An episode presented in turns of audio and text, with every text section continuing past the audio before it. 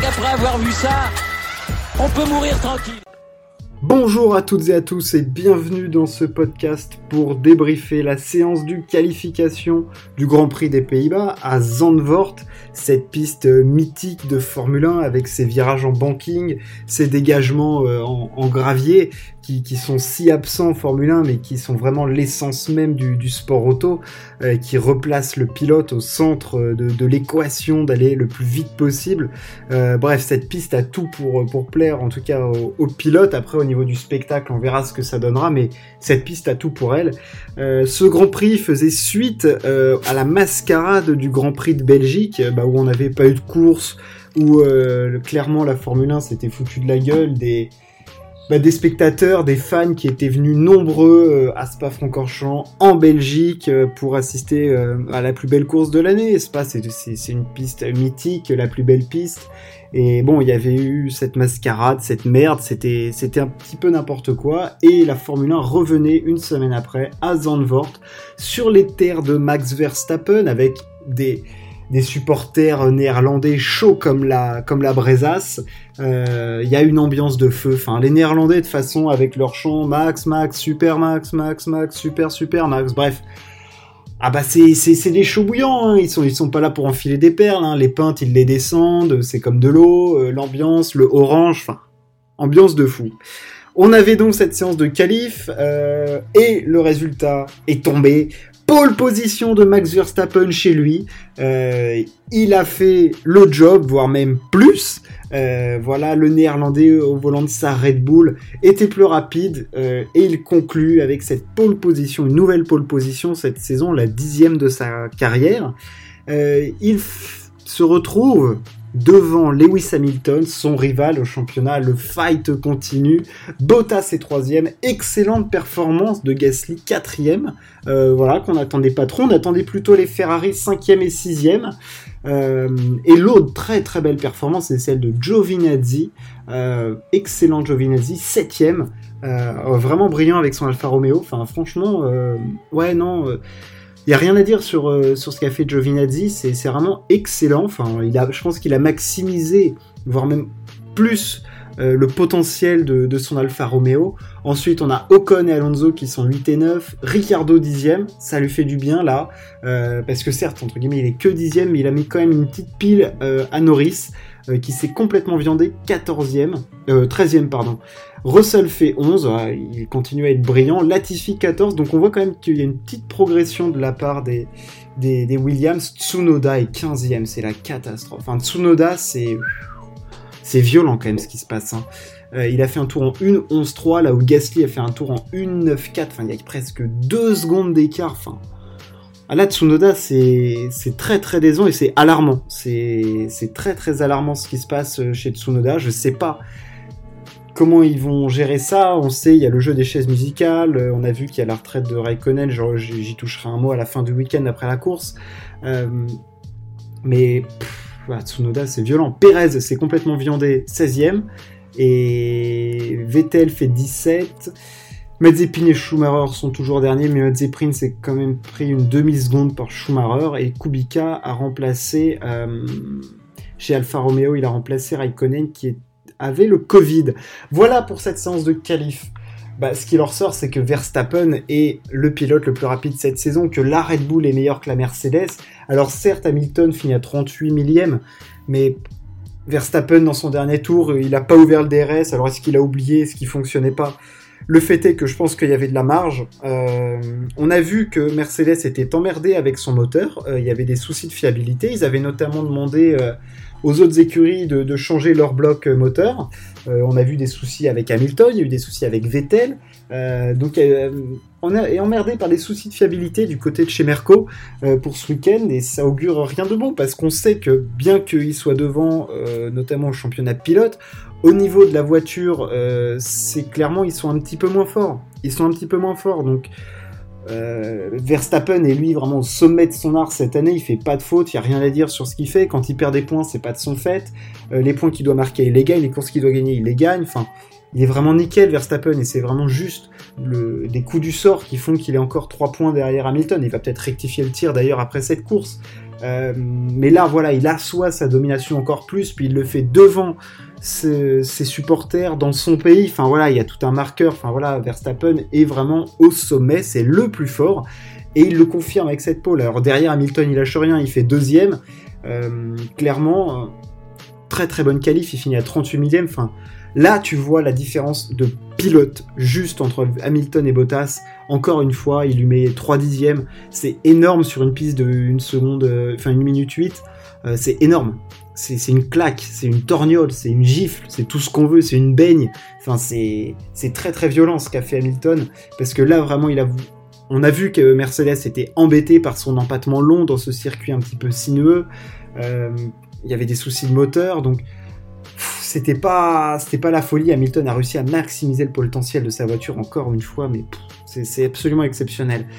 Exceptionnel, euh, c'est Pierre Gasly, euh, parce que bon, c'est-à-dire que entre Tsunoda qui sous-exploite sa voiture et Gasly qui la surexploite, on a un peu du mal à savoir ce que vaut l'AlphaTauri. Parce qu'entre le mec qui se qualifie quatrième et l'autre, euh, l'autre Nippon qui est quinzième, euh, je sais pas s'il bouffe des sushis, a plus quoi savoir en faire ou quoi, Tsunoda, mais faut qu'il, faut revenir les pieds sur terre là.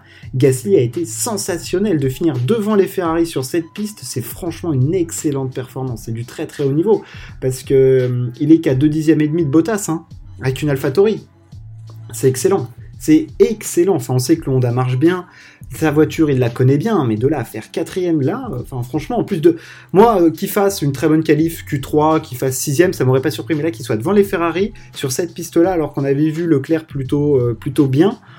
Non, c'était vraiment, vraiment du très très bon Pierre Gasly, bien concentré, pas de faute, pas de déception, bonne exploitation de la voiture, bonne fenêtre d'utilisation des pneus et tout. Enfin, non, non, c'était du, du très très très bon Gasly. Devant les deux Ferrari, alors Sainz, il avait planté sa voiture, il a vu la bonne idée de planter sa voiture en, en essai libre 3, parce qu'on sait que c'est très pratique de réparer une voiture en deux heures, hein, de toute façon. Euh, mais il s'en sort bien, il fait sixième derrière son coéquipier Leclerc, là, il y a 15 centièmes entre les deux. Euh, je pense que c'est Leclerc qui est un tout petit peu sous-performé. Euh, je le voyais un petit peu plus proche des Mercedes. Euh, ouais, donc Charles, bon, il fait cinquième. On va voir ce que ça va donner pour la course. On sait que c'est difficile de dépasser sur cette piste. Enfin, on imagine que ça va être complexe. Euh, Giovinazzi fait 7, euh, j'en ai parlé, il a été brillant. Ocon fait devant Alonso. Euh, ça, c'est très très bon. Encore une fois, pour Esteban, là, j'ai l'impression que ça y est, il a cette victoire lui a vraiment donné de l'ampleur et de la confiance qu'il n'avait pas. et ça y est, devant Alonso. Alors certes, il y a que, il y a pas grand chose hein, devant Alonso. Hein. il fait un 1.9.933, Alonso fait un 1.9.956. Donc il y a 23 millièmes. C'est rien, c'est peanuts, c'est une cacahuète. Mais t'es devant, les centièmes tombe dans ton sens, donc ça veut dire que bah, tu vas les provoquer, tu vas aller les chercher, il exploite la piste, il exploite sa voiture, il est en confiance dedans, et puis 8 et 9 pour Alpine, c'est vachement bien. Là-dessus, ça veut dire qu'ils sont réellement... Euh, quatrième force du plateau, c'est excellent, parce qu'ils sont devant euh, les McLaren, juste derrière les Ferrari, ça va marquer des points potentiellement pour la course, donc ça c'est très très très très bon. Ricciardo fait dixième, j'en ai un tout petit peu touché de trois mots. Euh, là, c'est bon. En soi, c'est pas un bon résultat, dixième pour McLaren. Ils font dixième et, 13 c'est pas bon. Mais pour lui, c'est bien de finir devant Norris. C'est-à-dire qu'il se faisait laminer la tronche depuis le début. Hein, il prenait uppercut sur uppercut, droite-gauche, droite-gauche. Non, là, c'est lui qui l'a mis. Euh, voilà, Norris, il s'est complètement viandé sur cette qualif. Euh, ça fait deux qualifs de suite qui plantent un petit peu, Lando Norris. donc là, Ricciardo, c'est bien. Dixième, c'est bien. Et puis, je finirai sur Russell. Euh, onzième, bah encore une fois, exceptionnel. il n'y a, plus grand chose à dire. C'est dans les tuyaux, il va piloter pour Mercedes l'année prochaine et honnêtement, on attend que ça. Enfin, on attend que ça. Enfin, que va donner le règlement? Où on sera Mercedes l'année prochaine? Où on sera Red Bull? Où on sera Alpine? Euh, Où on sera Ferrari? On ne sait pas où ils en seront. Mais tu te dis que Russell avec une voiture correcte, putain, il va faire des trucs. Ça va être incroyable, George Russell l'année prochaine avec Hamilton. En plus, on sait que Hamilton, il déteste être avec des gens qui sont forts. Il y a qu'à voir avec Alonso, ça a tenu deux ans. Avec Rosberg, au début, ça allait parce qu'ils se battaient pas pour le titre. Ils se sont battus trois ans pour le titre. Ça a craqué, mais ça pétait dans tous les sens. C'était invivable. Et là, il est bien content d'avoir un gentil toutou comme Bottas pour, euh, pour gagner tous ces titres. Donc euh, voilà, cette qualif était, c'était une jolie qualif, euh, voilà, plutôt dominée par Verstappen. Hein, euh, on n'a pas eu un suspense énorme pour la pole, on avait plutôt du suspense pour les places d'après, mais c'était quand même agréable à suivre. Et puis cette piste avec ses virages en banking, c'est impressionnant. on voit les pilotes qui sont à la limite des bacs à gravier et tout.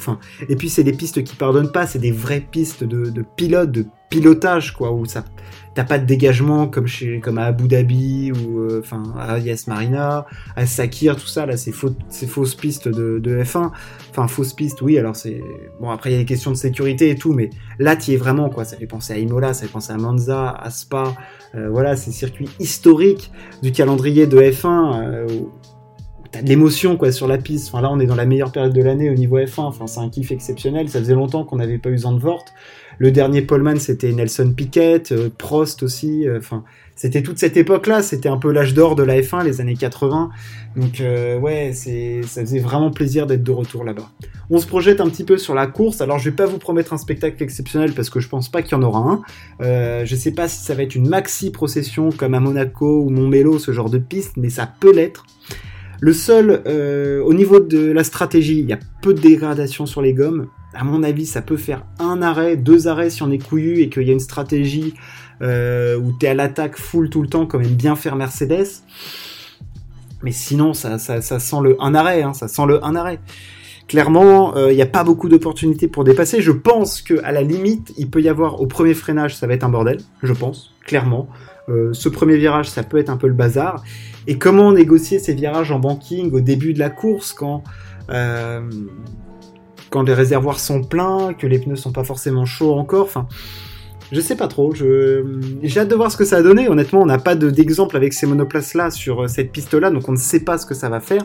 On sait que ce sont des monoplaces larges qui embarquent beaucoup de charges aérodynamiques, donc c'est très dur d'être derrière et de dépasser, mais euh, ouais, honnêtement, l'avantage à Verstappen, il est énormissime. Euh, énormément va se jouer au départ. Euh, voilà, ça va être une clé majeure. Et après, ça va être de la gestion pneumatique, mais ça se dégrade tellement peu que. Ah, j'ai peur qu'on n'ait pas une course exceptionnelle. Après, on peut l'avoir si jamais il y a du carambolage au départ et qu'il doit y avoir des remontées comme on a eu cette saison. Mais sinon, je pense que ça va être une piste impressionnante visuellement. Visuellement, ça va être du joli spectacle. Mais en termes de, course, euh, de pilotage pur, je, pense que de combat. Alors j'espère que en fait, je pense que Verstappen a trop de marge. Euh, voilà, je pense que Mercedes était au taquet. Je pense que Verstappen a une marge de 3 dixièmes au tour, peut-être en course. Je pense qu'il a cette marge-là et qu'il est capable de, franchement, de, s'échapper dès le début de la course et qu'Hamilton va être incapable de tenir le rythme. J'ai peur que ce soit ça. Après, euh, le point stratégique important pour la victoire, ça va être la stratégie. Comment euh, Mercedes va réussir à profiter du fait que Perez ne soit pas là pour aider Verstappen. Euh, le fait est que si Mercedes est dans les choux par rapport à Red Bull, euh, ça va servir à rien de faire des stratégies. Donc, ouais, je, suis un petit peu perplexe au niveau de, de la course. après, j'avoue que je pense pas qu'il y ait un écart énorme entre Gasly, Leclerc, Sainz, Ocon, Alonso, tout ça. Là, ça, il va y avoir du combat, ça, ça va être dense, mais il va y avoir du combat, mais ça va être un combat plus à distance que sur la piste où ça va se dépasser et tout. J'ai peur que ce soit ça. La piste nous livrera ses secrets, on sera là pour la regarder, on débriefera demain. Merci de m'avoir écouté, bonne course à tous, profitez de cette ambiance exceptionnelle offerte par nos copains néerlandais. On se retrouve très très vite. Ciao, à plus.